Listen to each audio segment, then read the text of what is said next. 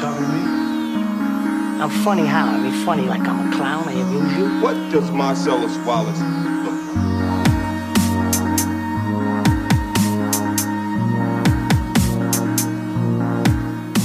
Hallo und herzlich willkommen zu einer neuen Folge Subjekt Objektiv. Ähm, das ist eine besondere Folge. Ist nicht jede Folge auf ihre eigene Art und Weise besonders? Das stimmt, aber die ist noch besondere, weil wir haben sogar einen Gast dabei. Und zwar Felix. Äh, Felix! das wird rausgepiept.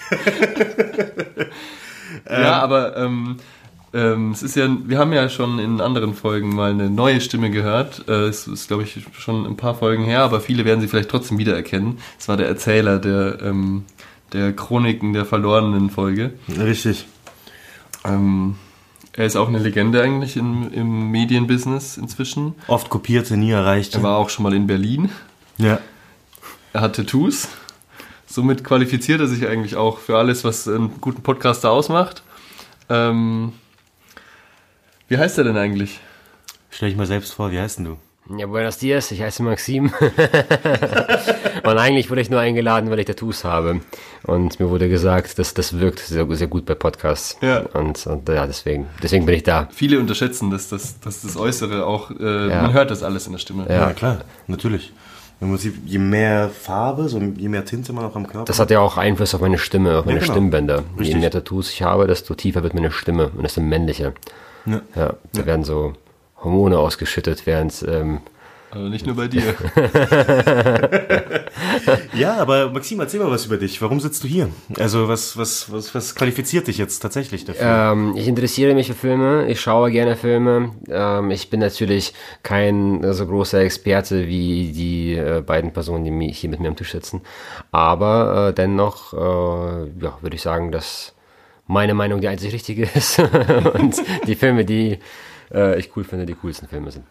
Ähm, na, aber ich, ich finde äh, sehr cool, ähm, was der Felix und der Kirill äh, hier machen äh, und äh, respektiere sie für ihre Arbeit und ihre Meinung. Wie viele Folgen hast du nochmal von uns gehört?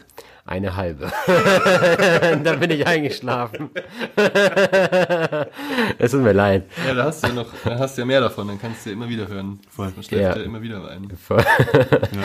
Na, aber das ist einfach normalerweise ein Medium, das ich nicht konsumiere. Also Podcast, also es liegt nicht nicht an euch, sondern ähm, an mir. Ja, das kommt schon noch. Wir glauben fest dran. Irgendwann, wenn es in Berlin auch komplett durchgeschlagen ist und in Barcelona und in, ähm, ja, irgendwann, wenn es Menschen geworden Bukarest. ist, dann. in Bukarest auch, Ja. dann, dann werden auch die Letzten nachziehen und dann werden sie merken, ah, da gibt es ja zwei Leute, die sich intensiv über Filme unterhalten und haben auch schon eine grobe Menge erstellt an Folgen und die warten, die Folgen warten nur drauf, Nachgesehen zu werden. Ja. Und äh, man muss natürlich auch dazu sagen, Maxim und ich, wir wohnen ja zusammen Ja. äh, und sind Brüder, Halbbrüder. Ja, und wahrscheinlich ist es auch so, dass ähm, von allen Menschen, die ich kenne, Kirills Geschmack der ist, der meinem am ähnlichsten ist.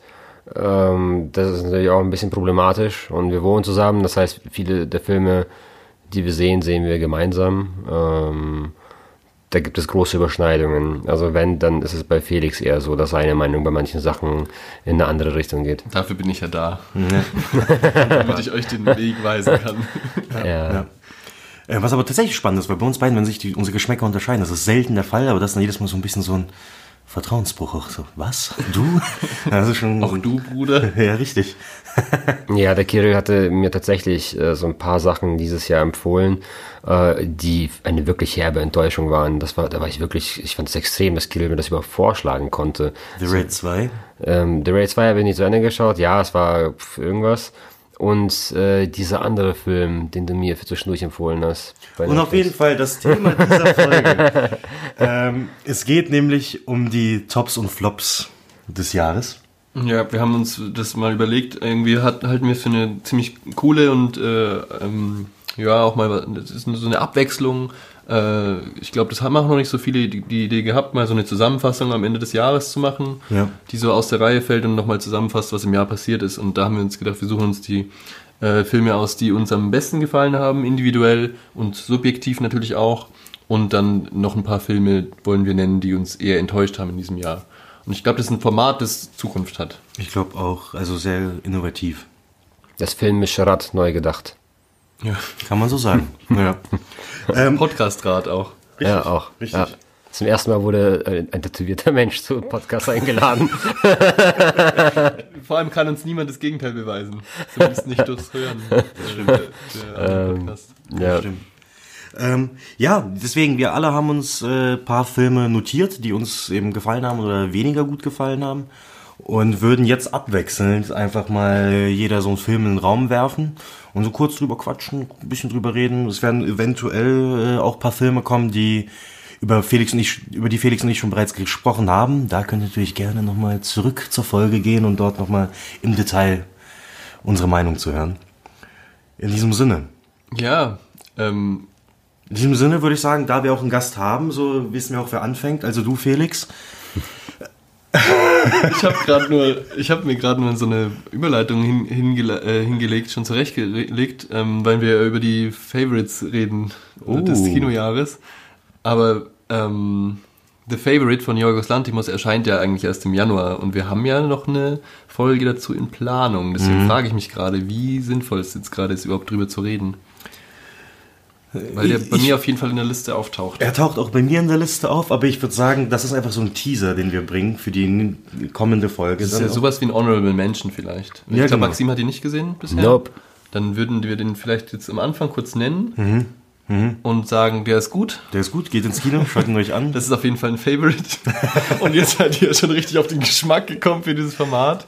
Und äh, unser Gast darf äh, richtig anfangen mit Ja. dem ersten Film, den wir dann auch besprechen. es geht jetzt um die Tops. Ja, ähm, also ich hatte in diesem Jahr vor allem also speziell zwei Top-Filme und dann noch ein paar andere, die eh auch gut waren. Und über, ähm, ich weiß nicht, welchen Film ich zuerst nennen soll. Ähm, ich fange einfach an mit einem Film, über den ihr schon gesprochen habt, zu dem ihr bereits eine Folge gemacht habt. Äh, und das ist für mich Suspiria. Suspiria war einer meiner beiden Lieblingsfilme von diesem Jahr, ähm, würde ich sagen. Ähm, Top-Film. Ihr habt schon sehr ausführlich darüber geredet, auch wenn ich nach der Hälfte eingeschlafen bin. Das war vielleicht, Folge. vielleicht zu aus, ausführlich äh, drüber geredet. Ähm, ja, meiner Meinung nach ähm, einer der besten Filme, unglaublich spannend, unglaublich gut gemacht. Ähm, ich kenne nichts oder wenig Vergleichbares. Ich fand an, an die Art, wie der Film produziert wurde, super. Ähm, einfach sehr packend. Ähm, Kirill teilt da meine Meinung. Ich glaube, ähm, alles, was er in der Folge gesagt hat, entspricht auch dem, was ich denke. Und ja, Felix ist natürlich anderer Meinung. Dafür Ich ist er da. Ich habe den Film äh, ja nochmal ein zweites Mal im Kino angeschaut. Jetzt Also darauf habe ich auch voll. Lust. Ich will ihn auch nochmal sehen. Und unbedingt. ich hatte echt wieder Spaß. Äh, am Anfang, so die ersten 10, 15 Minuten, waren noch ein bisschen träge, weil ich genau weiß, passi was passiert, natürlich der Aufbau. Aber der hat mich dann sofort wieder gepackt und ich war drin. Ich hatte keine Sekunde Langeweile beim zweiten Mal schauen, was echt spannend war. Ähm, Finde ich auch, super Film ist auch bei mir in meiner Liste. Ähm, auch ganz weit oben, wirklich ein Top-Film dieses Jahr. Da vor allem auch das Horrorgenre eins ist, was ich, ich habe da so eine Hassliebe. Ich habe jetzt kein Problem mit Horror, aber es gibt so viel Schlechtes meiner Meinung nach, so dass es mich jedes Mal mehr freut, wenn da was Gutes auch rauskommt.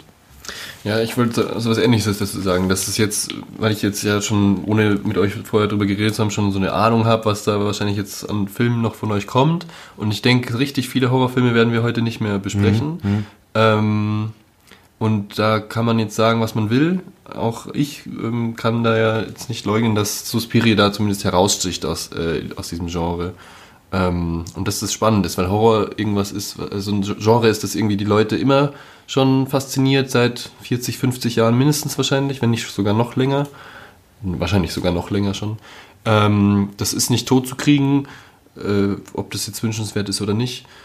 Ähm, aber man sieht, es muss, es hat dann doch irgendwie, wenn man auf ein gewisses Niveau kommen will, von, wenn man auf, über, naja, Awards oder sowas redet, da werden die meistens ja nicht bedacht, äh, dann müssen die Regisseure und Filmemacher sich was Neues überlegen. Und das hat Suspiria auf jeden Fall geschafft und auch gemacht. Ich glaube, das ist aber auch das, was ich im Horrorgenre merke. Filme, die halt ein bisschen aus diesem klassischen, typisch klassischen Horror-Ding ein bisschen rausgehen und rauskommen, sei es auch The Witch, die, die mir irgendwie Ja, aber The Witch ist für mich viel mehr Horrorfilm. Als oder viel, viel, stimmt. viel klarer, ein, viel, also ganz klar im Horrorgenre, oder also ein Horrorfilm und ähm, Suspiria weniger. Okay, okay. Ja, stimmt, stimmt natürlich auch. Aber ja, Topfilm, bin ich bei dir. Äh, bei mir auch in der Liste drin. Bei dir nicht. Nee, ich ähm, hätte den jetzt in beiden Kategorien Top oder Flop nicht erwähnen wollen, ehrlich gesagt. Okay. Ja, ja gut. Kommen wir zum nächsten Film. Ja, Kirill. Also, ähm, ich habe mir Isle of Dogs äh, notiert. Für mich super Film. Ich weiß noch, äh, da kam ich raus ähm, mit einer Freundin, äh, beziehungsweise als wir noch, als ich mit einer Freundin drüber geredet habe und sie ist rumgesprungen und hat einfach nur 10 von 10 gerufen und ihren äh, 10 von 10 Tanz äh, zum Besten gegeben. Top-Film, wirklich äh, super Bilder, ähm, super schöne, ulkige Geschichte, äh, Top-Humor meiner Meinung nach. Voll kreativ umgesetzt, Kre fand ich. Unfassbar kreativ umgesetzt. Geiles Ding, wirklich geiles, geiles Ding. Äh, habe ich nur einmal gesehen, habe ich aber Lust nochmal zu schauen. Ähm, super, fand ich auch besser als Fantastic Mr. Fox beispielsweise. Ähm, da dieser Film für mich irgendwie ein bisschen runder war und, und Hunde sind einfach geil, muss man schon sagen. Äh, Für jeden Hundeliebhaber ein Muss. Kam, waren wir da nicht zusammen im Kino? Ja, ja. Ich kann mich nicht mehr an diesen 10 von 10 Der, der Tanz war, erinnern. der war, der war, äh, da waren, ich habe, ich hab's verwechselt. Das war an, an einem anderen Tag, habe ich mit meiner Freundin drüber Da gesprochen. kommen gerade äh, Widersprüche. Irgendjemand ist irgendjemand fremdgegangen hier. in der ganzen Geschichte. Anderer Tag und äh, ich habe gerade verwechselt und eigentlich. War es auch gar nicht der Film. Und auch gar nicht eine Freundin. ähm, ja, ähm, Isle of Dogs habe ich auch äh, aufgeschrieben bei den Flops. Wirklich jetzt? Ja, ich war halt extrem enttäuscht von dem Film. Ich hatte halt äh, eine hohe Erwartungshaltung und bin ziemlich enttäuscht gewesen danach, weil er dann doch irgendwie ein bisschen mich kalt gelassen hat. Ähm, wir haben, ja, wir haben ja auch schon eine ganze Folge dazu aufgenommen und da hat sich seit, bei mir seitdem eigentlich wenig verändert. Ich bin ziemlich ähm, ja, enttäuscht von Wes Anderson nach dem Film. Ich habe ganz vergessen, dass, dass du ihn nicht mochtest. Ich, hab's, ich, ich dachte gerade. Weil ich bin ja auch nicht, also nicht komplett überzeugt. Ich habe mir auch ursprünglich aufgeschrieben auf meine Liste. Ich bin nicht sicher, war, okay, es war schon für mich einer der besseren Filme dieses Jahres.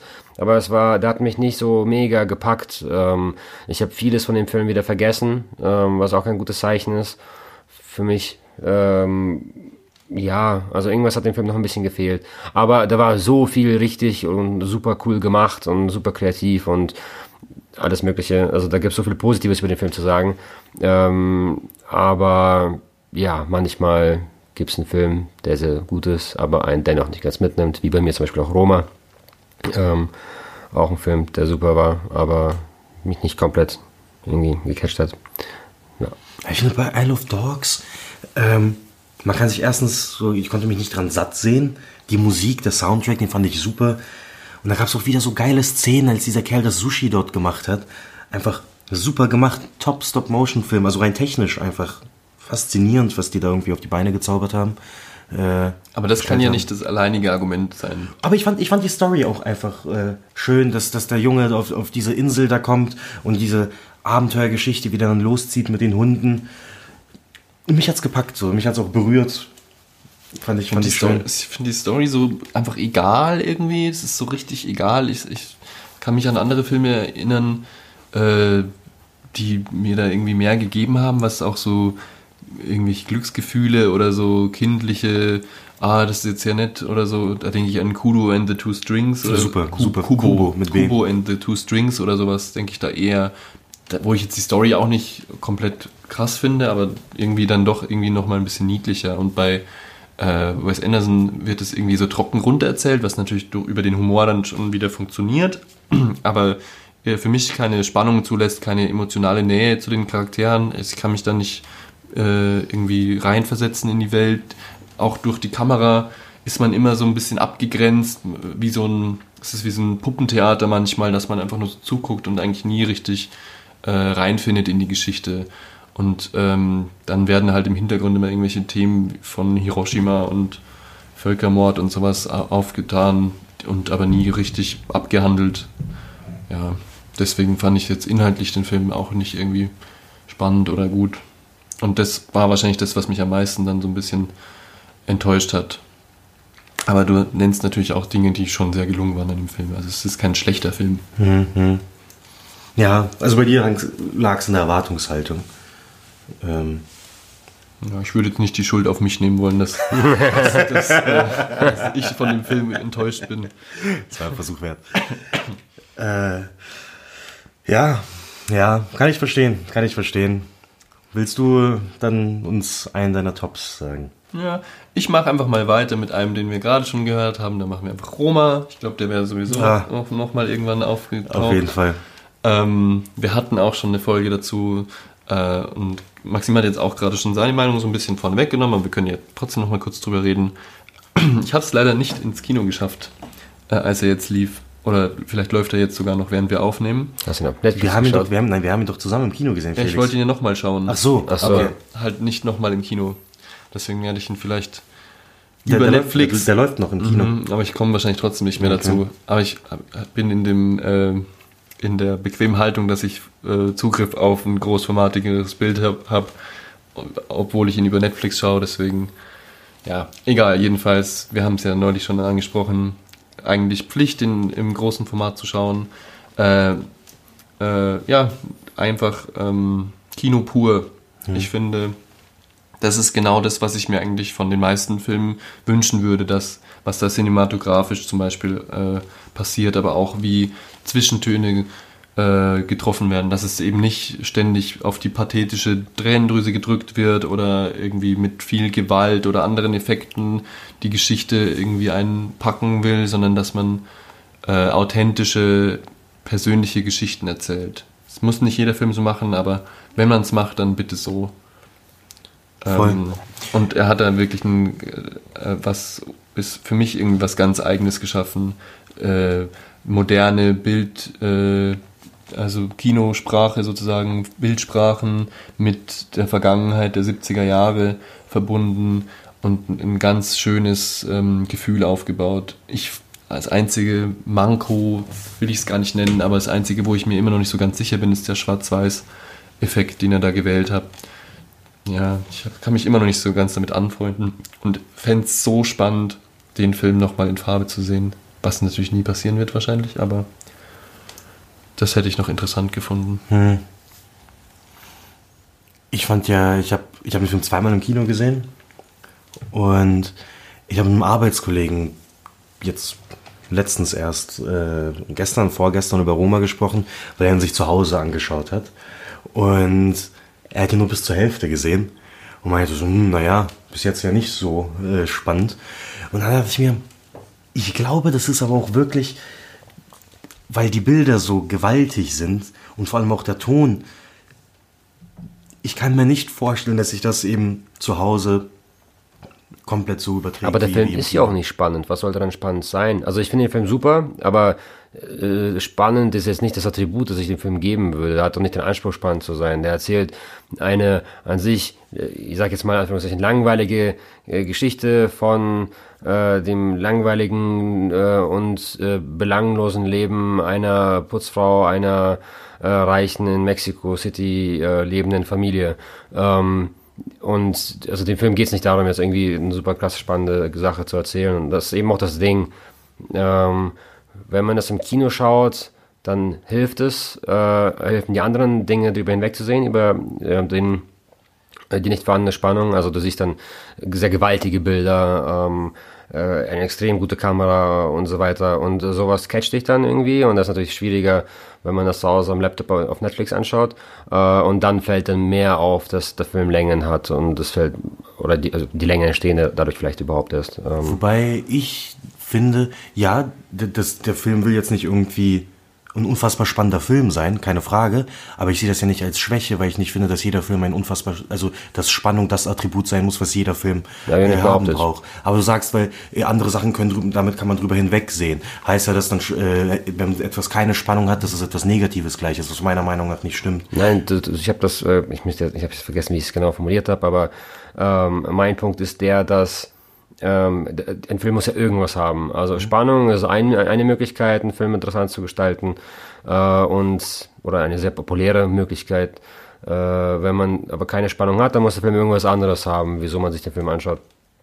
Ähm, und der Film hat genug Sachen, die den Film super machen.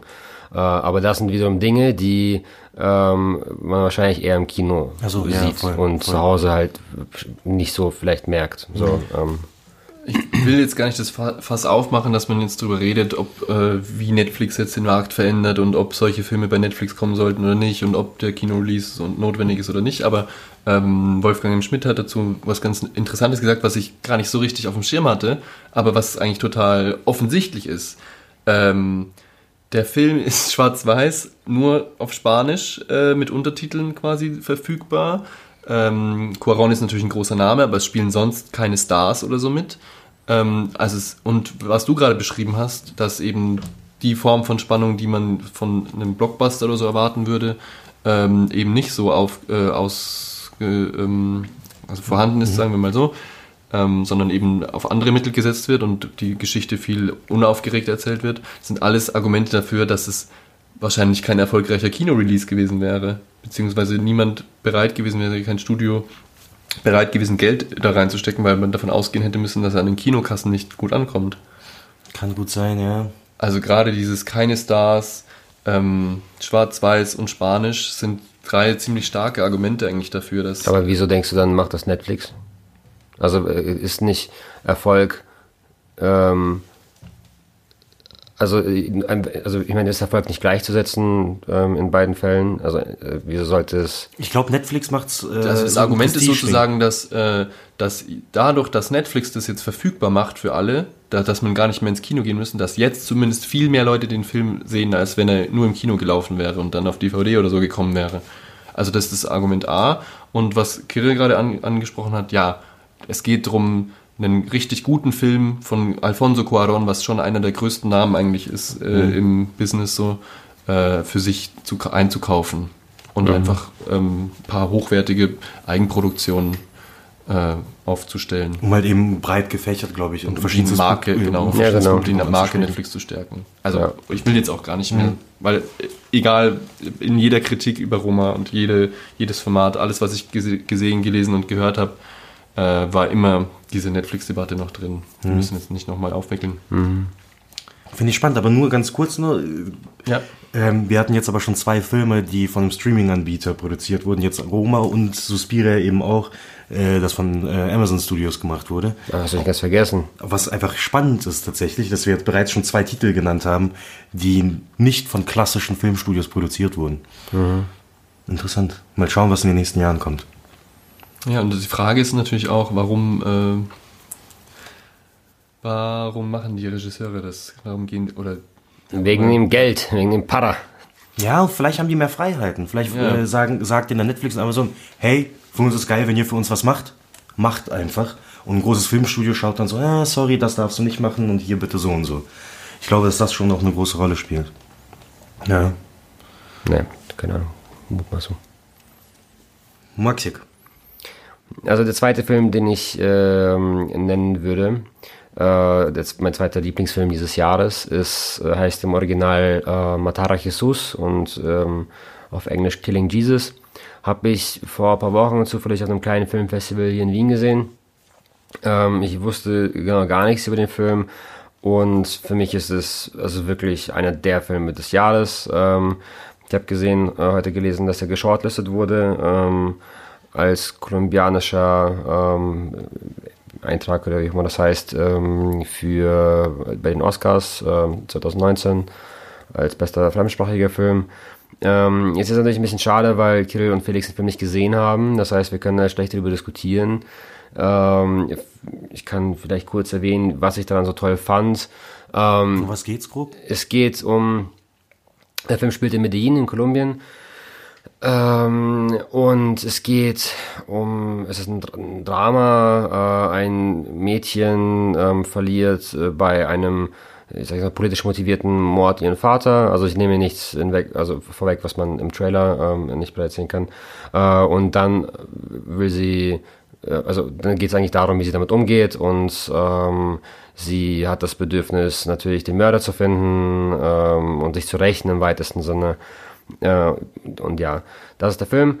Ähm, ich habe noch nie gesehen, dass ein Film Lateinamerika so ähm, aufgefasst hat, eingefang, eingefangen hat, ähm, wie, wie dieser Film. Ähm, vor allem hat er viele Dinge so eingefangen, wie ich sie auch gesehen habe, als ich in Medellin war. Und Medellin war zum Beispiel der einzige Ort oder der Ort, wo ich wirklich auch Angst hatte, ein paar Mal, ähm, weil ich, weil das wirklich ein gefährlicher Ort war, vor allem nachts und so, wenn man auf der Straße war. Ähm, und, und viele der Dinge, die ich da ge also gesehen habe, habe ich noch nie in einem Film gesehen und diesmal zum ersten Mal. Ähm, viele oder manche ähm, werden den Film Sin Nombre kennen zum Beispiel, der auch äh, sehr bildgewaltig äh, äh, daherkommt und ähm, der Unterschied des Sinombre wäre dann, dass das äh, Sinombre nie schafft, diese Authentizität zu erreichen, die Killing Jesus schafft zu erreichen. Äh, und ich würde sagen, dass das Killing Jesus all das ist, was, was Sinombre halt sein wollte und, und nie war. Für mich ist es wirklich ein super, super toller Film. Ähm, auch angenehm, dass die Story nie übertrieben wird. Die spielt mit einem vergleichsweise kleinen Rahmen, bleibt immer authentisch, die Charakterentwicklung ist authentisch.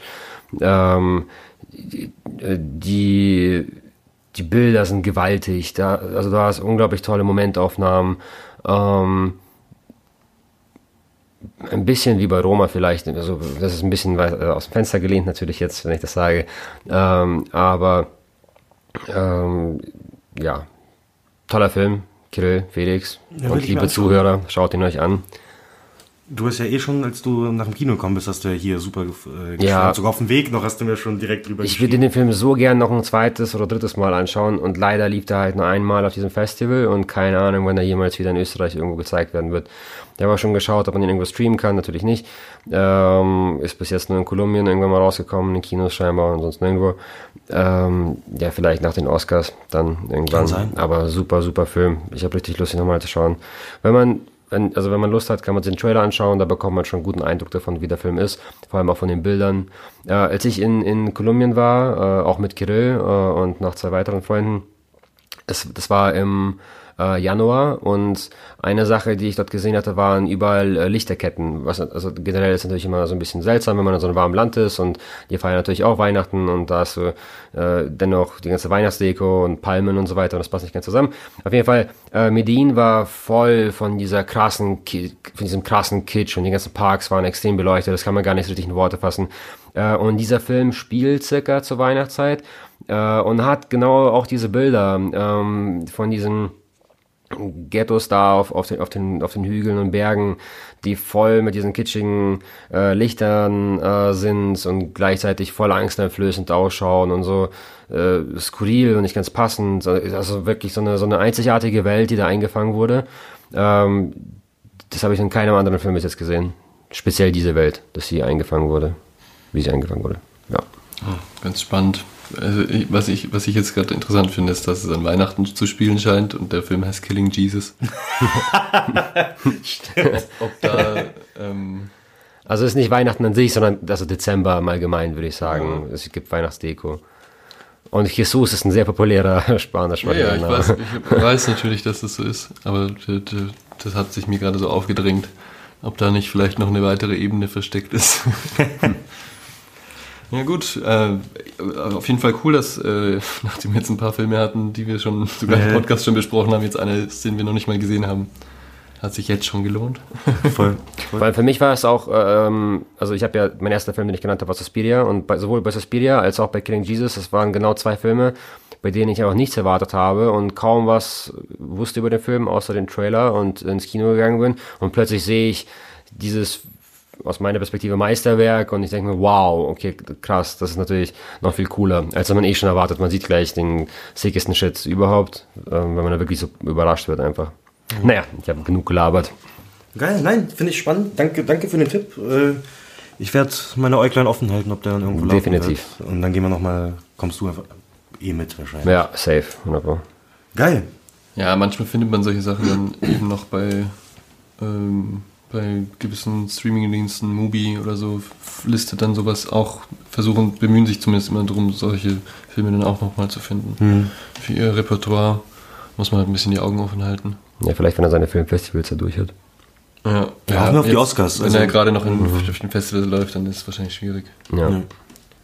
Naja, aber d- du hast gesagt, also er ist ja logischerweise noch nicht für die Oscars nominiert, weil zu, Mhm. zum Zeitpunkt der Aufnahme sind die Nominierungen nicht, noch nicht veröffentlicht.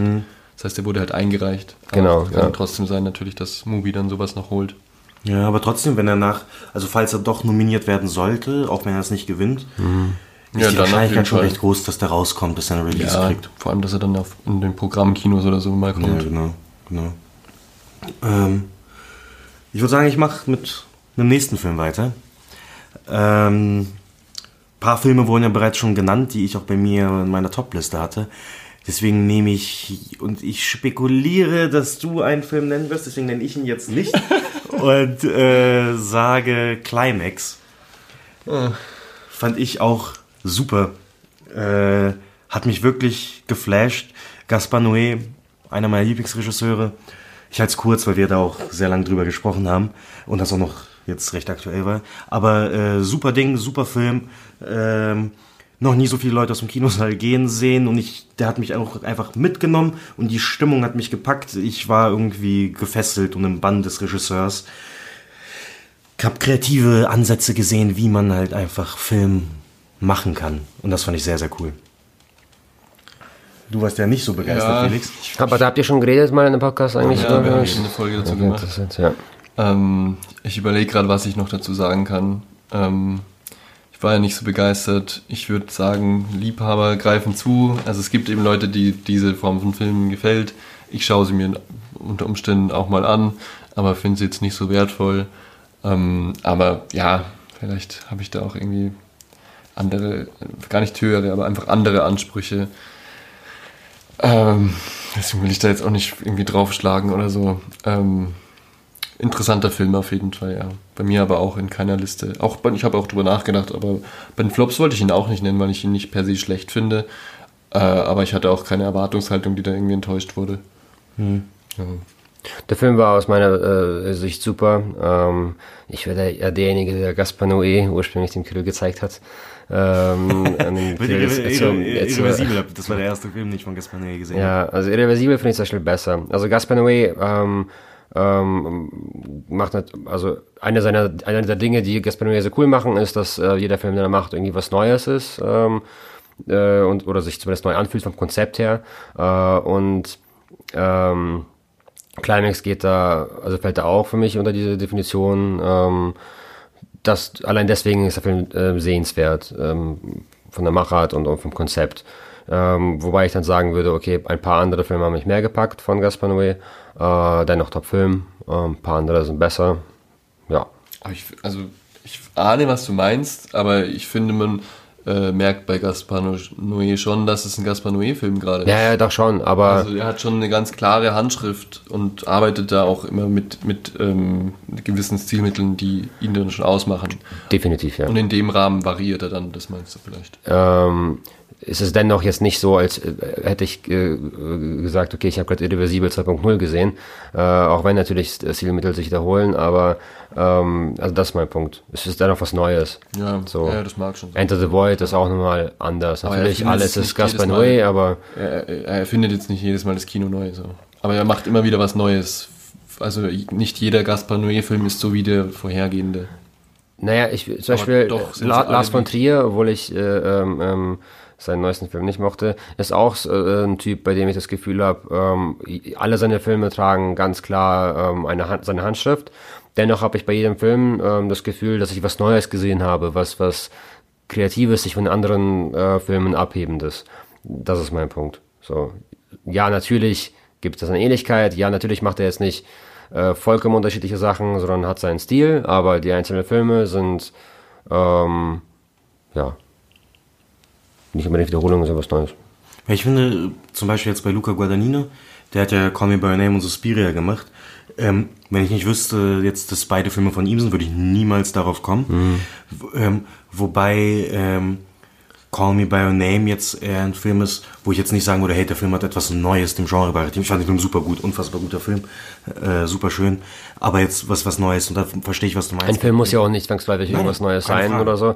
Ähm, aber wenn er es ist, dann ist es natürlich umso spannender, ihn zu schauen, weil es fühlt sich fresh an einfach. Und nur worauf ich hinaus wollte, ist, dass, dass bei Gaspar Noé einfach das Ding ist, er hebt sich vom Durchschnittskino deutlicher ab. Und deswegen ist halt aber auch halt jeder seiner Filme was Besonderes automatisch, Mhm. Ähm, weil man sowas sonst halt eigentlich nicht sieht.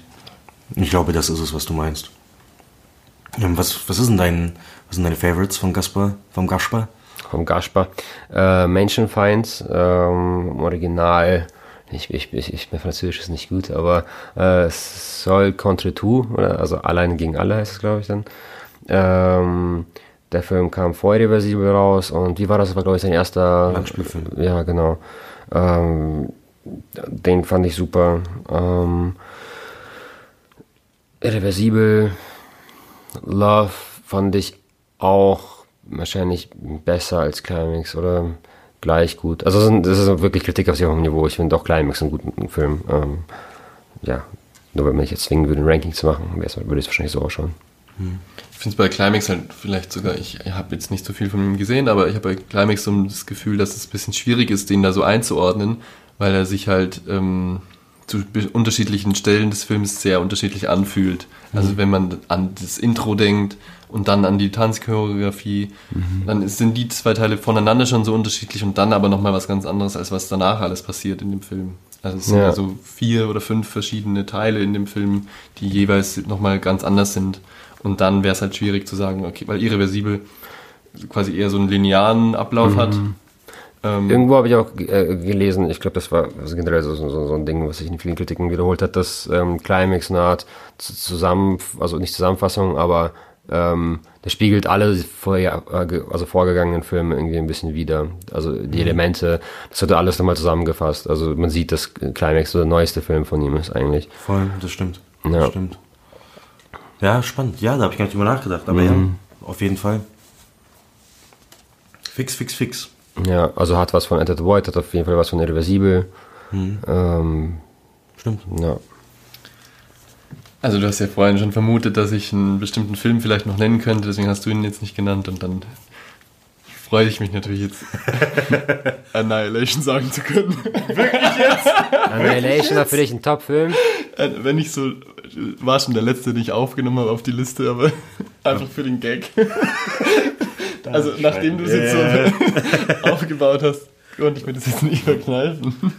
Ähm, Annihilation, ähm, fand, ja, ist für mich auch nicht auf dem gleichen Level wie die bisher von mir zumindest genannten Filme.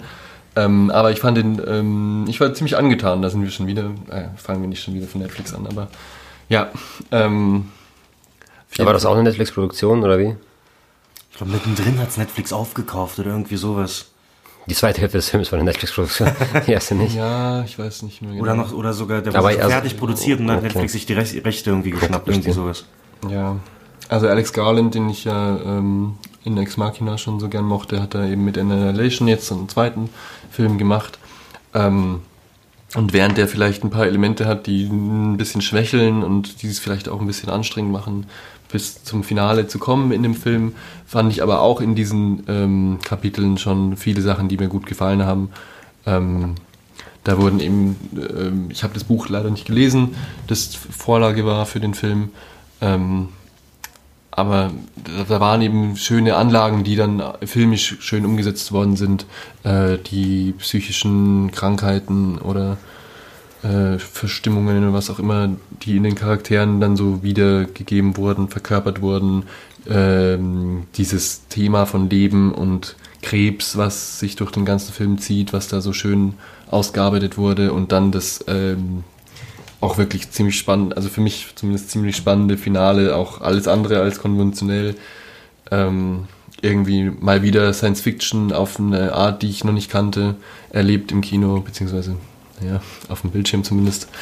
Ähm, das waren alles so Sachen, die den Film jetzt noch auf meine Top-Liste gebracht haben. Aber ja, ich gebe schon zu, dass das jetzt auch für mich kein mm, Kandidat wäre für bester Film bei irgendeinem Preis oder so. Aber auf jeden ich wollte ihn auch nicht nur so als ehrenhafte Nennung am Ende stehen haben. Deswegen habe ich ihn jetzt auf jeden Fall noch mitgenommen. Was, was hältst du davon, Maxim? Also ich, ich mochte den Film nicht sonderlich. Ähm, es, ich würde jetzt nicht so weit gehen, ihn als äh, so den Flop zu nennen oder so, äh, was Kirill da vorgeschlagen Nein, hat. ich, ich habe es nur gesagt, weil ich, sorry, dass ich unterbreche, Ja.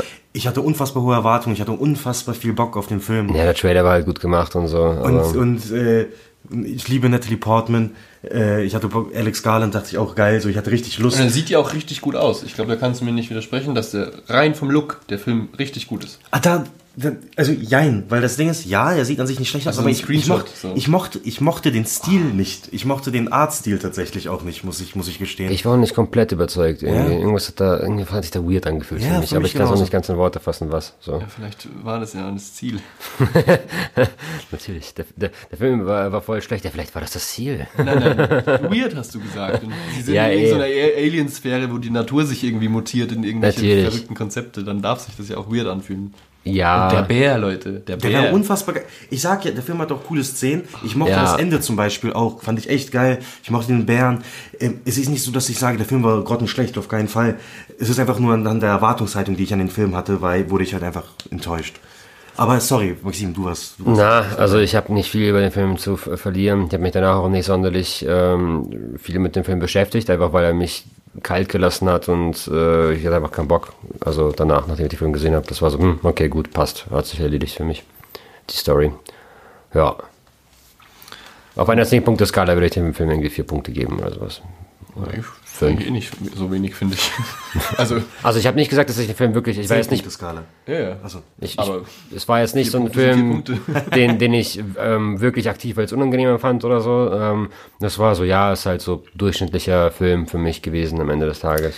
Er hat halt so diese Probleme, die dieses Horror-Thriller-Genre so ein bisschen mit sich zieht, wahrscheinlich, was die Erzählstrukturen so angeht. Und dann, oh nein, jetzt hat irgendwer sich von der Gruppe getrennt und wird dann irgendwie um. Ja, genau, Ja, genau, sowas so. ist halt, diese ne- Tropen, nervt mich die, einfach. die nerven halt viele Leute. Und Ja. mich hat das, ich irgendwie, ich bin ja schon so weit weg von dem, dass mich das ärgern könnte, weil ich einfach, ich bin so, so diese Diskussion habe ich, ich habe schon abgeschlossen. Ich finde es ja auch scheiße, weißt du. Und deswegen, ich das, ich kann das so ausklammern einfach und dann den Ja. Rest umso mehr genießen. Deswegen, vielleicht, ja, vielleicht ist das das, was es für mich so äh, angenehm macht, dass ich bei manchen Filmen es einfach schaffe, so mich einfach an so kleinen Plot-Details einfach nicht mehr aufzuhängen, sondern einfach so versuche, das Gesamtbild irgendwie so oder das Gefühl irgendwie zu erfassen und dann, dann ist man nicht so frustriert am Ende.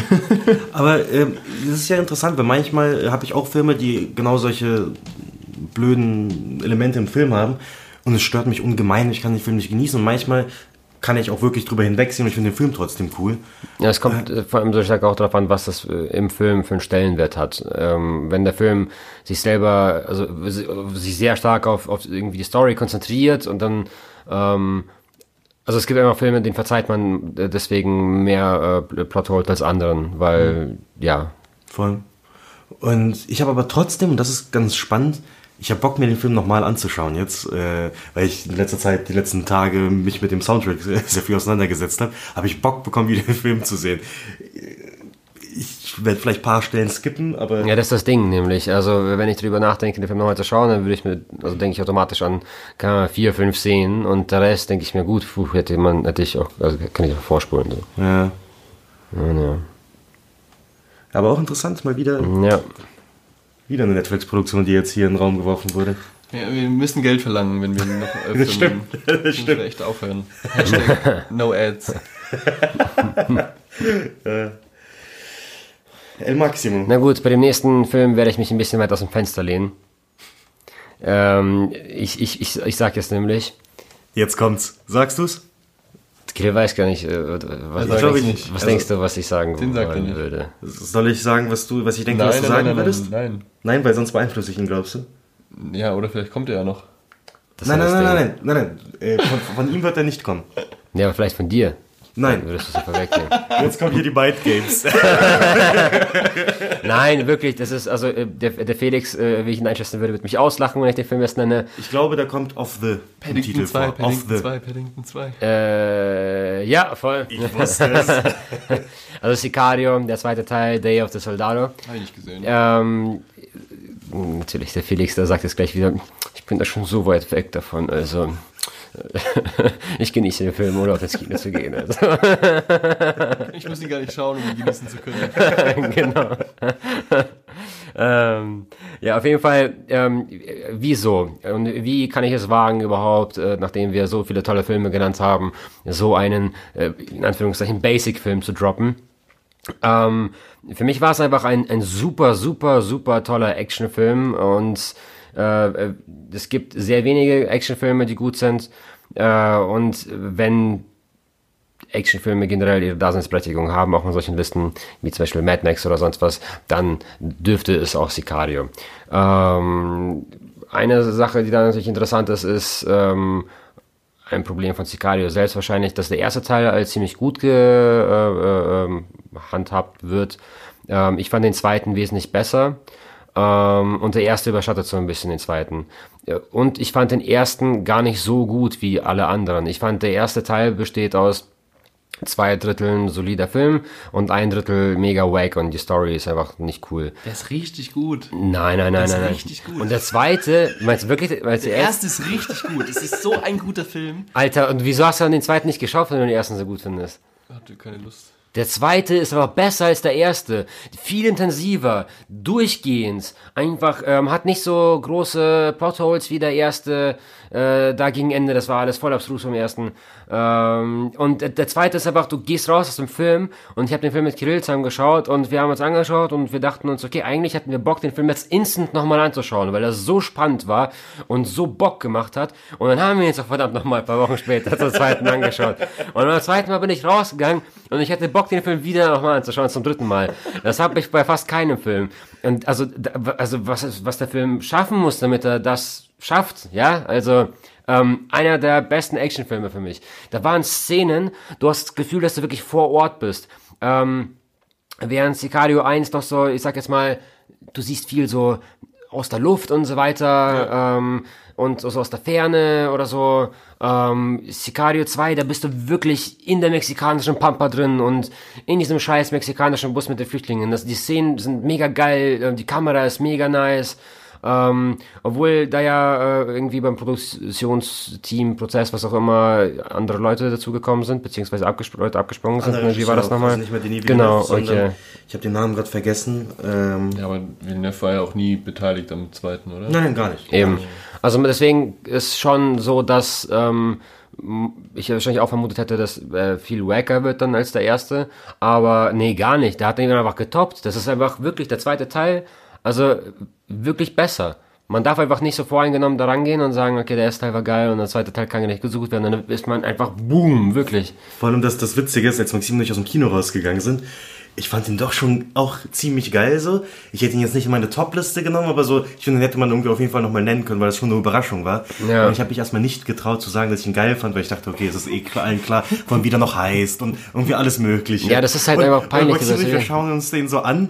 Äh, Ich, ich fand's Also wir, wir, wir, schauen uns gegenseitig an und so, naja, wie fandest du ihn? So ganz vorsichtig noch fragen. Und das, naja, schon, ich so, schon gut, oder? Ja, schon sehr gut, ja, ziemlich geil. Ich muss auch noch eine, eine, eine Kleinigkeit dazu sagen. Ähm, der Film ist eigentlich nicht die Fortsetzung vom ersten Teil, sondern spielt in einem Paralleluniversum. Das ist ein bisschen weird, ähm, weil wenn man den ersten Teil gesehen hat, sieht man den zweiten Teil, wenn man sich dann darauf konzentriert, irgendwie storytechnisch widersprechen sich die beiden Filme. Einfach, also man muss einfach, also sind einfach, das ist nicht die Fortsetzung. Es heißt ja auch eigentlich nicht Sicario 2, glaube ich, sondern eben Sicario Day of the Soldado. Ähm, Weil es gibt Charaktere aus dem ersten Teil. Die aber eine ganz andere Rolle einnehmen, die eine andere so- Vorgeschichte haben. eine auch so andere ein bisschen. Vorgeschichte haben plötzlich. Ja, Emily ähm, Blunt spielt angeblich so einen Psychoanalytiker. Genau. Nein, Emily Blunt ist, mir nicht, ist nicht mehr dabei, aber Benicio del Toro und äh, Josh Brolin und generell noch ein paar andere Leute. Aber haben halt eine leicht andere Background-Story plötzlich. Genau. Ähm, aber ja, also man kann den Film so als einzelnen sehen, unabhängig vom ersten.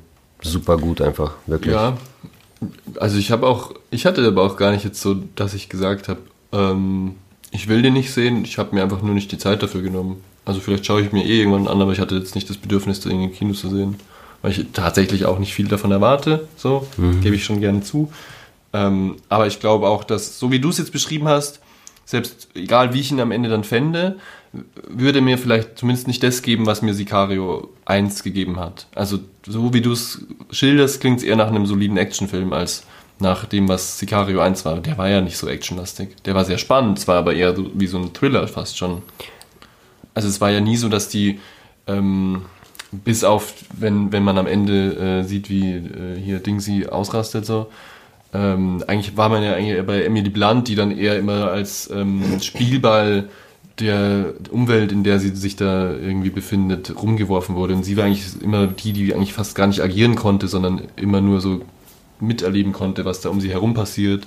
Und deswegen war die Kamera dann auch nicht so nah dran und krass intensiv, sondern es ging immer mehr so drum, dieses Umfeld abzuleuchten und äh, zu schildern, was da quasi eigentlich abgeht in, in, ja, in dieser Drogen. Also wenn, wenn dir das Welt. gefallen hat, das wirst du auch im zweiten Teil äh, haben. Der zweite Teil hat schon mehr Action als der erste, würde ich sagen. Äh, und, und, und rückt ja schon mehr ins Action-Genre als der erste Teil. Aber ähm, all die Elemente, die dir im ersten Teil so gefallen haben, die hast du auch im zweiten. Äh, Im ersten Teil hast du eben diese Polizistin, die da der Spielball ist. Im zweiten hast du dasselbe Konzept eigentlich wieder, bloß mit einem Mädchen. Ähm, und die ist auch der Spielball. Also es geht mehr in die Action-Richtung, aber du hast also immer noch diese intensen Situationen, so, also diese, zum Beispiel diese Grenzszene, die äh, so populär geworden ist von Sicario 1. Ja, solche Szenen hast du mehrere bei Sicario 2. Also das ist wirklich, das, was du an Sicario 1 magst, das hast du mal zwei plus Action-Szenen sozusagen. Also das, das widerspricht sich nicht. Das ist nicht so, dass die Action, das ist weich gegenüber gesagt. Action-Szenen, sondern es ist einfach nur, einfach noch mehr davon. Du musst den zweiten Teil anschauen, Felix. Und alle, die zuhören. Ja, aber dauerhaft, dauerhaft spannend. So, ich finde das so ein Ja. Film, den kannst du dir halt echt anschauen, kompromisslos. Äh, Da wechseln sich so Szenen wie von der immer. Grenze in Sicario 1 ab mit ähm, ähm, Action-Szenen oder ich weiß nicht, das vermischt sich natürlich auch immer so. Super gut. Ich mal, wenn ich Gelegenheit finde, gebe ich mir den mal. Ja. Was haben wir noch? Freunde, Was also, noch? jetzt äh, Was hast du dir noch aufgehoben? aufgehoben habe ich mir You Were Never Really Here. Ah. Jetzt tu nicht so, als ob du überrascht bist. ähm, auch, äh, warte, A Beautiful Day in, in Deutschland und Österreich. Oder wo? Ich habe schon vergessen. Sagen wir Irgendwo. einfach You Were Never Really Here. You Were Never Really Here.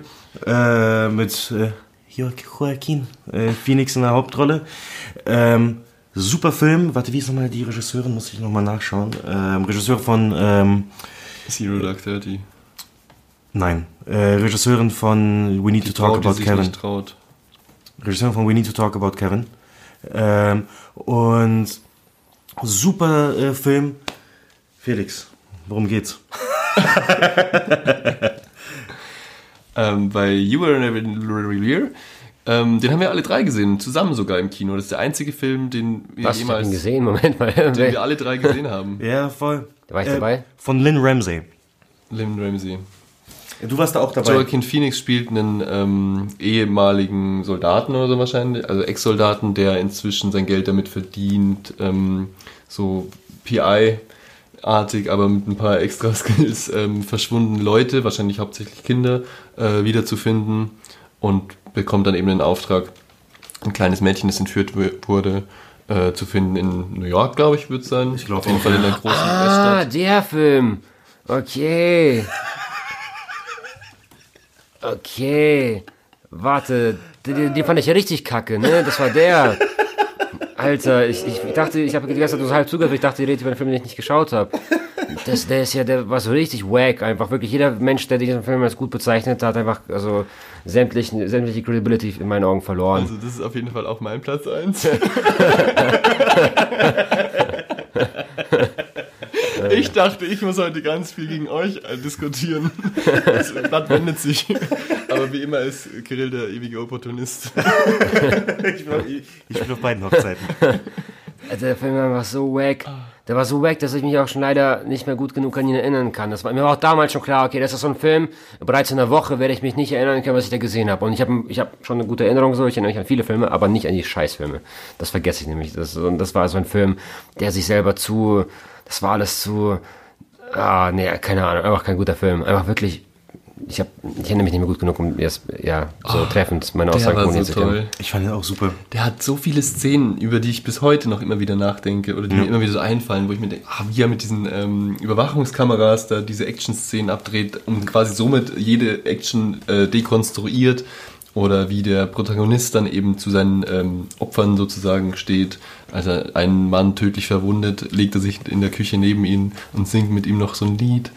Äh, Oder ähm, wie er dann eben auch, wie diese PTSD oder was es sein soll, äh, visuell auch immer aufgearbeitet wird. Es fängt ja schon an äh, mit, ähm, dass er unter so einer Plastiktüte äh, Ja. atmet. Voll, dass er sich so die Luft ein bisschen weg. Und das ist ganz toll. äh, Die Bilder sehen so geil aus, wie das Licht da auch eingesetzt wird. Also da ist eine Regisseurin, die hat ewig gebraucht für den Film. Ich weiß nicht, ob's, ob sie langsam arbeitet, aber ich glaube, es war eher, dass ähm, diese Produktion oder dieses Studio oder so ihr da Schwierigkeiten gemacht hat und sich deswegen das alles so verzögert hat. Aber ja, Aber es ist- super Ding. Äh, Ich wurde ja auch, äh, hat, glaube ich, in Cannes, hat es nicht bestes Drehbuch in Cannes gewonnen? Ich glaube, bestes Drehbuch und äh, bester Hauptdarsteller für Joaquin Phoenix. Ja, der ist so krass, der Typ. Was der Macht den Film leider nicht besser. Und ich finde Joaquin Phoenix, hands down, für mich, glaube ich, vielleicht echt der beste Schauspieler, den es Ja. aktuell gibt, seit Sim Philipp Simon Hoffmann gestorben ist. Okay, schon mal to Schauspieler top. Findest nicht ähm, auch, Die äh, ganzen Szenen, die du äh, also meinst, das verstehe ich auch voll. Es waren auch wirklich gute Einfälle da und, und äh, coole Umsetzungen von bestimmten Szenen. Aber im, im, im Gesamtbild ist der Film einfach belanglos, viel zu bemüht. Ähm, ja, einfach. Also ich verstehe nicht, wie man ihn gut finden kann. Das ist so, als würden wir gerade über, also wirklich was voll Randomes reden irgendwie. so, keine Ahnung. Ich weiß gar nicht, wo ich anfangen soll irgendwie. Der Film ist seiner Zeit voraus, würde ich sagen. Ja, ja, natürlich. Na, ich fand auch den Soundtrack echt äh, spannend und interessant gemacht. Den kenne ich nicht mehr so. Weil äh, da war auch irgendwie so teilweise so ein bisschen unrhythmisch bewusst eingesetzt, was äh, super spannend war. Es Ähm, verschwimmt ja auch die ganze Zeit irgendwie so der Eindruck davon, was jetzt gerade passiert und was Vergangenheit und so Mhm, Voll, ist. Äh, voll. Wird ja nicht jetzt jeder Flashback in Schwarz-Weiß gezeigt oder so. Und Äh, du kommst auch in seine, in seine verkopfte Welt irgendwie rein, was ich unfassbar spannend fand. Und ja, da, da stimme ich halt, äh, gebe ich dir recht, ich weiß noch, ich erinnere mich noch dafür umso besser an deine Reaktion damals. Ähm, hast du ja auch gesagt, ja, dieses Ding kennt man die Story ein wenig, dass da halt irgendwie ein Mann äh, irgendwie versucht, ein Kind zu retten und zu ihr irgendwie eine Beziehung aufbaut. Taxi Driver, Taxi Driver, und, und andere ja. Sachen fallen einem da sofort Voll. ein, wenn man den Film sieht. Ja, ja. Und das stimmt auf jeden Fall, so das, das kennt man irgendwie diese Geschichte ein wenig, irgendwie irgendwie Eltern, also irgendwie erwachsener Mensch mit ein Kind, traumatisierter Mann. traumatisierter Mann, der irgendwie eine Bindung dann doch aufbaut. Ähm, Der so durchs, durch die Gesellschaft irgendwie stolpert und nicht mehr klarkommt. Ja, schon, jetzt bin ich neugierig, was habe ich noch so gesagt? was waren noch meine Kritikpunkte? ich, weiß, ich weiß nur, dort war auch, das war so ein Ding, wir waren da insgesamt noch mit äh, Mitra und Bernadette und wir kommen da so raus aus dem Kino und ich, ich war überzeugt, Top-Film und ich war mir auch nicht Stimmt, ich war ja auch überzeugt, ich dachte nicht, dass, dass ihn jemand gemacht hat. Ich dachte, das wäre Konsens. aha, okay, ist ein Maxim-Film. Na, und ich dachte, das wäre so Konsens, dass das Und niemand vor allem mag. das Ding ist, wir kommen dann so raus und alle sind so überzeugt, dass wir denken, Alle haben die gleiche Meinung. Alle haben die gleiche Meinung. Ja. So. Und dann kommen wir da so raus ähm, und du bist noch auf Toilette gegangen, Flasche, irgendwas wegbringen, ich weiß nicht mehr. Und ich merke so, du und Bernadette macht so Witze über den Film. Und ich lache erstmal noch so mit, so haha, und denke mir, okay, ihr macht das nur spaßeshalber, weil ihr ihn eigentlich so gut fandet. Dann merke ich, Moment, nein, ihr fandet ihn wirklich nicht gut. Und dann so Mitra, ja auch nicht gut. Und dann kommt Felix, denkt so, ah, okay, die lachen so, genießen wahrscheinlich alle den Film, alle sind einer Meinung. Die Geldverschwendung. Da kam auch die Enttäuschung in deinen Augen. oh Mann. War keine Geldverschwendung. Super Ding. Ich habe ja gezahlt. Hast du das Geld sicher zurückbekommen, oder? Also, ich, ich finde es cool, dass wir im Podcast unsere Schulden-Situation besprechen. nein, nein, da geht es nicht um Schulden. Ich hatte, da, Das ich hatte auch, Gutscheine, ja, ja, ich hatte, ich habe da Gästeliste klar gemacht. Okay, gut, ich nehme alles zurück, was ich gesagt habe. Der Geldverschwendung. Das war jetzt ein sehr unpassender Moment. Dankeschön, Felix, für die Einladung. Passt schon. Aber ähm, schaut euch den Film an. Also ich weiß nicht, ob es den schon. Den gibt's bes bestimmt, kann man ihn sich online zumindest für Geld irgendwie streamen oder sowas. Ich weiß nicht, ob er. Auch Amazon Studios. Auch Amazon Studios. Ah, echt? Ähm, wieder ein Film, der von einem Streaming-Anbieter auch produziert wurde. Ja, äh, hier, ich war auch deswegen so verwundert, dass Suspiria von Amazon Studios produziert wurde, weil ich habe jetzt ein paar Sachen gesehen und alle Sachen von Amazon Studios, die ich gesehen habe, waren nicht gut im Vergleich zu den Netflix-Sachen, die dann wiederum schon entweder gut sind oder eh gut, vielleicht nicht meinem Geschmack treffend haben oder schon so. auch viel Quatsch. Also wenn wir schon kein Geld dafür kriegen, dass wir immer Netflix Ja, sagen, viel dann möchte ich an der ne? Stelle schon sagen, dass sie auch echt viel Mürre machen. Vor allem, die haben so einen Look. Ich finde, man sieht es inzwischen schon bei, die, also jetzt nicht bei diesen Mhm. großen Roma oder so, da siehst du jetzt nicht, dass es eine Netflix-Produktion ist, aber bei so vielen so äh, Original Netflix-Production-Geschichten, da siehst du es inzwischen schon richtig. Also Die produzieren natürlich fuck viel, also natürlich sind da auch Ja. blöde Sachen da. Aber bei, bei ähm, Amazon Studios hatte ich das Gefühl, Es kann sein, dass die halt noch einen Schritt dahinter sind und jetzt aufholen wollen. ja, Wobei ich mir trotzdem nicht ganz sicher bin, ähm, bei Netflix kommen die relativ schnell online dann. Äh, bei Amazon Studios, ich weiß nicht, wie das genau ist. Ähm, ich weiß ja auch, dass äh, der Handmaiden. Handmaiden auch Amazon Studios, just saying.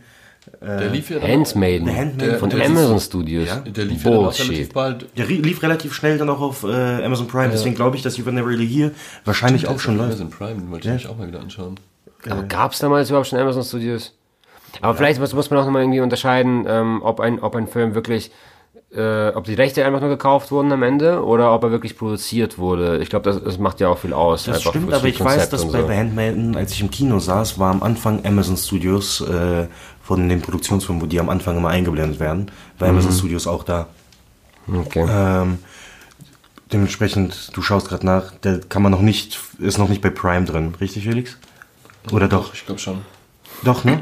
Auch man, man kann ihn auf jeden Fall schon leihen oder kaufen. Okay. Ähm, und das finde ich ganz spannend halt eben, weil der Handmaiden, äh, gut, ist jetzt nicht von diesem Jahr, aber halt auch Top-Film von Park Chan-wook 2017.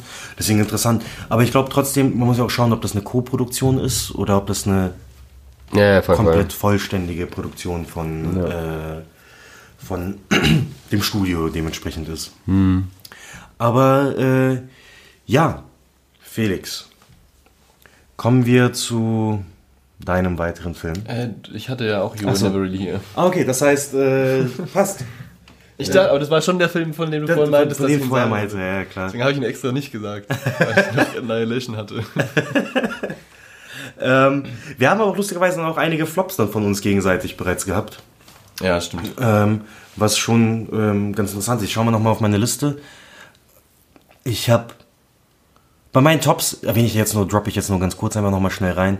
Äh, Call Me By Your Name kam Anfang des Jahres raus. Äh, auch von Luca Guadagnino.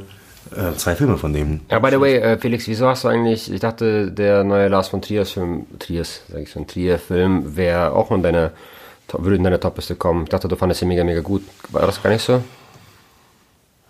Ja, das ist halt so ein sperriger Film. Irgendwie habe ich. Ist schon tatsächlich ein bisschen komisch, dass in Annihilation drin ist und aus dem Bild nicht, jetzt du es ansprichst, aber ähm, ja. Ja, ich weiß nicht. Ich habe nie mit dir darüber geredet. Ich dachte Das bloß, ist halt ein geiler Film, voll, voll, aber voll gut irgendwie ist es fandest. jetzt so ein, das ist halt so ein Film, den schaue ich mir einmal an, finde ihn einmal geil und dann habe ich den Eindruck, okay, ich habe es verstanden. Okay. Ich, also ja, da habe ich jetzt nicht so die, der hat mich jetzt so emotional nicht geholt. Das ist eher so ein oh, intellektueller Genuss, würde ich mal sagen. Und äh, Gott weiß, der Felix ist ein sehr intellektueller Kerl. Danke. Ich gebe mir Mühe, dass, dass die Leute das sagen. Das ist mir sehr wichtig. ja. Ähm, ja. Genau, du, du hast mich unterbrochen. Ich wollte nur Call Me By Name nochmal reinwerfen als Honorable Mention sozusagen. Okay. Äh, war bei mir auch mit am Start. Und äh, ja, Freunde, ähm, wie schaut's aus? Hat jemand noch was, äh, was er dringend loswerden will? Oder?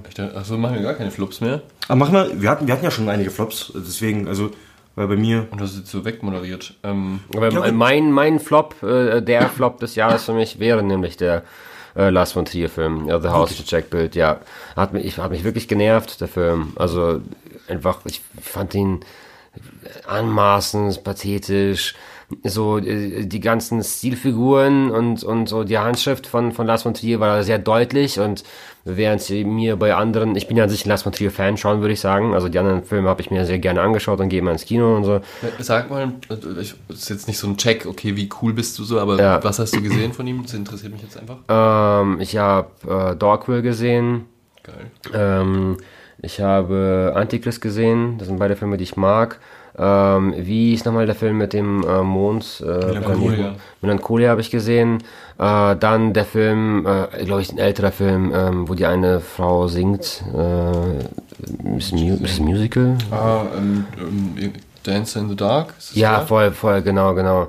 Den habe ich geschaut. Ähm, ist es schon genug äh, auf deiner Ja, Checkliste? auf Oder? jeden Fall. Ich, ich wollte nur mal fragen. Ähm, ja, auf jeden Fall die Dance in the Dark. Hm, aber die anderen, also ich, eigentlich, ich, kann, ich mag alle Filme plus, plus minus ähm, entweder ein bisschen oder sehr gerne sogar. Und ich gehe immer gerne zu Filmen von Lars von Trier. Dieser Film, äh, man sieht deutlich diese ganzen äh, Dinge, für die er bekannt ist, die er immer macht und so weiter. Aber viel zu gewollt fand ich das diesmal ähm, und gar nicht packend, gar nicht mitnehmend. Irgendwie war, war, war nicht gut. Und auch ein bisschen übertrieben. Er macht halt immer so diese kulturelle Komponente hinein. Ähm, Wagner und so. äh, Genau. Äh, und das ist jetzt nicht neu, das hat er auch bei anderen Filmen gemacht. Ähm, aber hier, äh, bei diesem Film, ist es einfach. Ähm, ich werde etwas abgelenkt, weil Kirill mit seinem Handy rumspielt. Ähm, Und das Felix an seinem Laptop da ist, lenkt dich nicht ab, oder was? äh, Ich weniger. höre die ganze Zeit zu. Ich auch. Na gut, Leute, ihr nehmt meine Aussagen nicht ernst. Das tut mir so leid. Ich komme nie wieder als Gast zu euch. In einem Podcast. Wagner bei ähm, Lars von Trier. ja. Finde ich ja da einfach, weil da macht es halt irgendwie Sinn, der denkt sich was dabei. Äh, bei anderen Filmen, wenn dann so klassische Musik kommt, der Ritter Walküren oder so, dann denke ich mir, da, da rolle ich die Augen. Aber bei ähm, Lars von Trier vergebe ich ihm das, weil ich weiß, das ist ein tatsächlicher Intellektueller.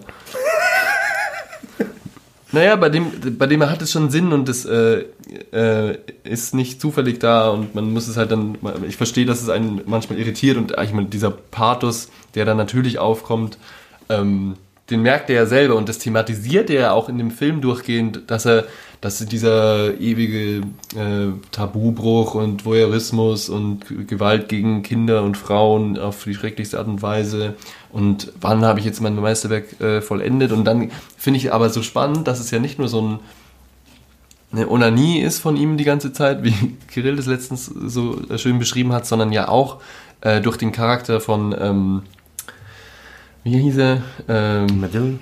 nee, der andere, von äh, Bruno Ganz. Achso, ja, äh, ich hab Äh, vergessen, wie er hieß. Leute, Leute, wie hieß denn der Charakter, Nobody mit dem er die ganze Zeit geredet hat? Ja, keine Ahnung. Ja, aber wir wissen, wer gemeint ist. Ja. Merk, Herk, Schmerk. Ah, irgendwie so. Herc, Merc. Ist doch egal. Wie, wie dieser römische Dichter, über den wir geredet haben, der nämlich in der göttlichen Komödie auch diese Rolle übernimmt. Also es, ja, wir, wir waren sehr nah dran, haben wir das schon Ja. mal besprochen. Also wir waren da extrem nah dran mit, mit meiner Interpretation. ähm, egal, auf jeden Fall dieser äh, Dialogpartner von ihm, der widerspricht ihm ja auch. Und ich habe aber während des äh, Schauen des Films komplett vergessen, dass den ja natürlich auch Lars von Trier geschrieben hat. Das heißt, er ist ja hier in einem Dialog mit sich selbst die ganze Zeit. Und das finde ich so spannend, dass er quasi sich selber hinterfragt in dem Film. Und Verge hieß er. Verge, genau wie Vergil. Ja, danke. Bitte. Ja, ich fand das viel zu gewollt und, und pathetisch.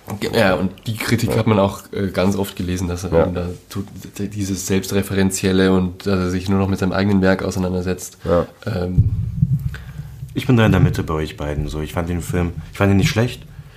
Ähm, so kann man, kann man sich schon anschauen, so macht man nichts falsch. Aber ist jetzt auch nicht so. Sagen wir mal so, ich wurde nicht so geil wie Lars von Trier selbst beim Schauen seines Films. Ja, du bist halt auch kein erfolgreicher Das stimmt. Das stimmt. International. Und auch kein Intellektueller. Intellektueller. Aber findest du das nicht irgendwie so geil, wenn er dann über diese Faulgärung erzählt und äh, diese Geschichten, die er dann immer... Normalerweise ist das ja so, so eine Sache, so- die ich an sich bei ihm schon recht cool finde, Das aber, ist mein äh, Isle of Dogs. aber hier lässt mich, das ist einfach nur, ich, ich sehe das und ich denke mir, ja, okay, gut, ich hab's kapiert so. Mach das jetzt noch zehn weitere Male in diesem Film, jetzt immer mit diesen Einblendungen. Ich habe einfach keinen Bock mehr, so denke ich mir. So, ja, cool, so, Happy Birthday, du bist so krass. Doku. Ist ein bisschen wie so eine Doku mit einem Serienmörder verbunden. Fühlt sich aber genauso an. Also irgendwie so mega, als Zuschauer bist du voll distanziert. Du hast nie äh, so einen emotionalen Impact. Äh, ja, einfach langweilig. Äh, nicht gut. Und ja, halt einfach störend mit diesen ganzen pathetischen Elementen und so. Keine Ahnung, also ja, nein, nee, geht nicht. So. Uma Thurman war dabei. Egal. Sie, äh, ich mag sie ja eh. Also, Ähm, du hast noch einen Flop? ja, bringe ich schnell rein. Black Clansman, muss ich sagen. Okay, dann muss ich den auch streichen. ich hab nur noch einen. Äh, Black Clansman, äh, ja, fand ich so. Hast du ihn gesehen, Maxim? Ich glaube nicht. fand ich so, ja, okay, so, weißt du, ist so, hm, ähm, Haben wir über den Film gesprochen eigentlich? Ja, haben wir eine Folge über den gemacht? Nee. Haben wir nicht? Nee. Ah, okay. Haben wir? Haben wir nicht. Haben wir, glaube ich, nicht. Nee, da haben wir einfach so drüber, privat drüber gesprochen. Ähm, ja, wurde hoch gelobt. Hey, wichtiger Film, schaut ihn euch an. Äh, muss man unbedingt gesehen haben. Und so, ja, okay, da geht's um den KKK. Natürlich ist der KKK kacke. Und ähm, Und alle sind da ziemlich dumm. Ja, ist halt, also tatsächlich, äh, ist halt einfach so eine Komödie irgendwo. Hat auch teilweise krasse Slapstick-Momente, wo ich mir denke, alright, okay, da kann das Sitcom einfach gerade sein. Ähm, wie diesen einen Kopf da am Ende hochnehmen. Ganz weird. Ähm, Dann kommen alle rein und oh, Ja, und alle es lachen besiegt. es hat nur noch Applaus so Und gefehlt. jetzt gibt es irgendwie keine. Rechtsradikalen mehr in äh, USA. Und dann dachte ich, man muss den Film anders sehen. Der Film ist halt einfach wie so eine, wie so ein kleines Märchen, so eine kleine Heldengeschichte, die irgendwie für Kinder gemacht ist eigentlich. Und da verstehe ich nicht, warum der Film jetzt so gehypt ist. So, das könnte auch einfach so eine Disney-Produktion für zwölfjährige Kids sein, so, weißt Ja, du? dafür ist er dann ein bisschen zu langweilig auch. Ja, so. also deswegen, so weißt du, so, weißt du, für zwölfjährige Kids, so, hey, schaut ihn euch an. Also ich habe mir, äh, ich glaube, das habe ich dann auch zu dir gesagt, als ich im Kino saß, habe ich mir gedacht, das ist schon echt scheiße, dass es Rassismus und so gibt, weil wenn es keinen Rassismus gäbe und dieses riesige Problem äh, von Diskriminierung von Schwarzen in Amerika nicht bestehen würde, dann müsste ich diesen Film auch nicht sehen. Ja, smart gedacht. Der hat mich, es war echt belastend. Ich habe, boah, das war so ein anstrengender Film und der hat einfach den Ton nicht gefunden. Voll. Also da war ich schon sehr enttäuscht auch. Deswegen war der bei mir auch auf der Flop-Liste. Ähm, Und was ich aber auch krass fand, hat ja, der hat ja einen Cannes gewonnen. Und dann denke ich mir so, ja, okay, ich dachte, die Oscars wären für sowas da. Ähm, oder die Golden Globes oder so. naja, voll. Beste Komödie. Beste Musical, Schrägstrich Komödie. Aber da, ja, und am Ende hat er natürlich nochmal so eine ernste Wendung äh, genommen. Ich habe die ganze Zeit darauf gewartet, wann diese Wendung kommt. So, ich dachte, die muss halt kommen, sonst würde niemand im Film so reden. Dann kommt am Ende die Wendung. Und ja, klar, war halt schon so, puh, ernstes Thema am Ende. Aber halt, ja, der Film als Ganzes war halt einfach Aber das hat das, also ja, die, diese Szene am Ende, die du meinst, die war ja das ein, Einzige, was für mich wirklich auch eine Wirkung hatte. Und Ja, da hätte genau. ich aber den Film davor auch gar nicht gebraucht. Ja, voll. Also voll. es hat eigentlich dem, dem Film nicht gut getan, dass man dann zeigt, dass das Thema ja wirklich eigentlich Mhm, äh, schwierig und ernst ist und so. Und Vor allem- alles davor wirkte dadurch so trivial und belanglos. Und vor allem, was ich auch generell einfach nicht verstehe, da ist dieser schwarze Kopf, der mit dem KKK telefoniert und dann muss halt ein Jude dorthin gehen und äh, halt sich als er also ausgeben, weil der Schwarze nicht hingehen kann. Anscheinend ist das eine wahre Begebenheit. Aber warum telefoniert nicht ein anderer dann einfach Warum die hat ganze er nicht Ja, ab dem zweiten Telefonat den anderen sprechen lassen, sondern weil hat das, man selber das, noch das ist ja nur ein höheres Risiko. Ganz weird, check ich nicht. Ja. Aber naja. Ich Muss ich wohl so auch nicht. gecheckt. Nee, ich habe den Film nicht gesehen, aber war das Konzept nicht, dass, dass er einfach besser am Telefon ist oder so? Und gut verhandeln kann? Nein, der hat, Es wurde auf jeden Fall nicht so transportiert. der hat einfach am Telefon weiterhin geredet. Keine Ahnung. Okay. Deswegen, keine Ahnung. Ja. Naja, das war, das war mein Flop. Schwendrik, hau du noch deinen raus? Ja, da frage ich, weiß gar nicht, ob es so ein richtiger Flop ist. Schmeiß noch einen rein. Ich bin ohne den, ich bin komplett ohne zu wissen, was da auf mich zukommt, äh, in den Film gegangen. Äh, und es war Werk ohne Autor von Florian Henkel von Donnersmark. Der, äh, sorry, dass ich da nochmal, ne, der das Leben der anderen gemacht hat. Top-Film. Gibt's zu, Maxim? Ähm, ich habe ihn vor zehn Jahren gesehen oder so. Schau dir den nochmal an, der, der äh, hält sich wirklich gut. Voll. Das ist, das ist, und deswegen habe ich ihn, glaube ich, auch vorhin auf die Flop-Liste gesehen. Ich habe nicht gewusst, dass es der neue von Donnersmark ist, glaube ich. Ich bin mir nicht mehr sicher. Auf jeden Fall, äh, das Leben der anderen, ein richtig geiler Film. Und dann schaust du, gehst in diesen Film und denkst dir einfach, oh nein, Flori, was machst du denn? Du hast mit dem Tourist da schon so daneben gegriffen und, und jetzt machst du sowas und ach, der ist so ein selbstverliebter Idiot und Entschuldigung, ich will jetzt niemanden beleidigen, das nehme ich zurück. Es tut mir leid, Flori. Aber Sollen wir das rausschneiden? nö, Okay. kannst es piepen. Ah, doch wieder Arbeit für mich. So ein selbstverliebter Tiet. Ja, aber das war wirklich eine richtige Qual irgendwie, weil der Film die ganze Zeit so, das ist, da ist, lernst du mal, was pathetisch ist. Also das ist aber was deutsches Kino immer noch Um, um Felix äh, hier zu zitieren, ich bin da schon so weit drüber und weg davon, weißt du. Also ich, ich schaue davon weg. Ich, ich sehe so einen Film und das ist pathetisch und ich sehe den Pathos nicht. Also ich, ich weiß nicht, ich mag Aber da bleibt ja nichts anderes mehr. Der, also das Problem ist, er, er will nämlich alles sein. Er will Ja. die Liebe uns erklären, er will uns die Kunst erklären und er will uns die deutsche Geschichte erklären. Äh, und da, da, da, Bei der deutschen Geschichte hat mir gereicht. Die lasse ich mir nicht erklären hier, ja? Von, von einem, von was ist er überhaupt? Ist überhaupt Deutscher. Woher kommen seine Eltern? Da bin ich aber skeptisch hier. Ja, Donnersmark. Genau. das mal bitte. Von, von. Er Ja. hat sich den Adelstitel teuer erkauft. Wirklich? Ja, Wirklich jetzt? ja, ja. Und nicht mal erkauft, ich glaube, den hat er sich einfach gegeben. Okay. Also, naja. Nicht mal erkauft, nicht mal das. Ja. Nicht mal das, aber vielleicht kann es ja von dem Geld dieses ähm, unseres Oscar-Kandidaten, unser, äh, unser Kandidat für Oslo. Der Oscar, Os, Os, Os- Oscar. Oslo? Ja. Äh, jetzt wird's unangenehm. Ja. Ähm, ja, ganz schwierig. Also da, da wird die Bombardierung Dresdens mit äh, der Euthanasie von äh, behinderten Menschen gegengeschnitten und äh, es wird uns erklärt, dass alles, was wahr ist, auch schön ist und währenddessen und im nächsten, in der nächsten Szene geht die Kamera über den Hintern und die Schenkel und die Brüste der Geliebten von, äh, wie heißt der, oh boy, Tom Schilling. Shillington. Ah, Ich ist jetzt natürlich auch wieder traurig, dass ich nicht mal ihren Namen kenne, aber den von ihm schon. Aber also diese, diese, dieses Verständnis von dem, was schön ist und was äh, Kunst ist und was äh, er widerspricht sich da oder hat sich selber nicht verstanden. Und ähm, der Künstler, um den es nämlich geht, ist äh, Gerhard Richter. Äh, der distanziert sich von diesem Film. also, Wirklich? Ja, ja, es ist alles Geil. ganz schlimm. Und Joseph Beuys kommt noch vor ähm, mit, wird irgendwie instrumentalisiert. Der hat, äh, äh, naja, das würde jetzt zu weit führen, aber da sind so viele schwierige Probleme in diesem Film. Ähm, und er me- meint aber, er würde uns gerade die Antwort auf alles geben. Und da ist Lars von Trier ist dann bescheidener Indie-Regisseur dagegen. Ah, das war auf jeden Fall der schlechteste Film, den ich dieses Jahr gesehen habe. Im Kino. Okay. Not bad, not bad. Und auch vielleicht einer der wenigen Deutschen. Stimmt, stimmt, ja. Immer, immerhin haben wir jetzt auch mal einen deutschen Film erwähnt, finde ich. Äh, ist ja auch ganz wichtig. Ja. In diesem Sinne, ähm, ich glaube, jetzt kann ich tatsächlich schon langsam zum in die Abmod einleiten, oder? Äh, ja, moderier mal die Abmod an. Alles klar. Äh, ich moderiere die Abmod an. Danke fürs Kommen, Maxim. Gerne. Ähm, Felix natürlich ebenfalls. Hey, schön, dass ich auch mal hier sein darf. Ja. Äh, darfst gerne wiederkommen, hat mich sehr gefreut. Hast dich qualifiziert. Ähm, war turbulentes Jahr. Was äh, mich tatsächlich interessieren würde, äh, sagt uns, was ihr erstens zu unseren Filmen denkt und vor allem, ob wir denn was verpasst haben. Ich weiß zum Beispiel Cold War, habe ich halt leider noch nicht gesehen, äh, äh, wird aber sehr heiß gehandelt, will ich unbedingt noch nachholen. Ähm, aber vielleicht gibt's ja sonst noch irgendwie ein paar Perlen, die wir dieses Jahr vielleicht verpasst haben, die wir uns unbedingt noch anschauen sollten. Wäre ganz cool. Es wird wieder der spannende Moment, wenn dann die Oscar-Nominierungen äh, re ähm, released werden und dann, ah, den kenne ich nicht, hm, habe noch nie gehört, oh, da habe ich was verpasst. Ah, da muss ich nochmal gucken. Ja, solange Ma- Matara, äh, solange Killing Januar. Jesus schaut, das, das habt ihr alles Wichtige. Sehr geil. Auch Tonschnitt? Ähm, was? Auch Tonschnitt? Er hat ja gesagt, alles Wichtige. Okay.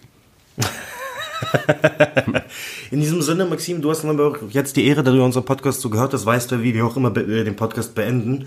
Ähm, stimm bitte den Endjingle ein.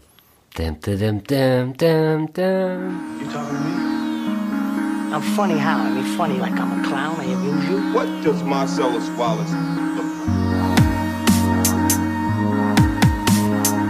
Louis, I think this is the beginning of a beautiful friendship.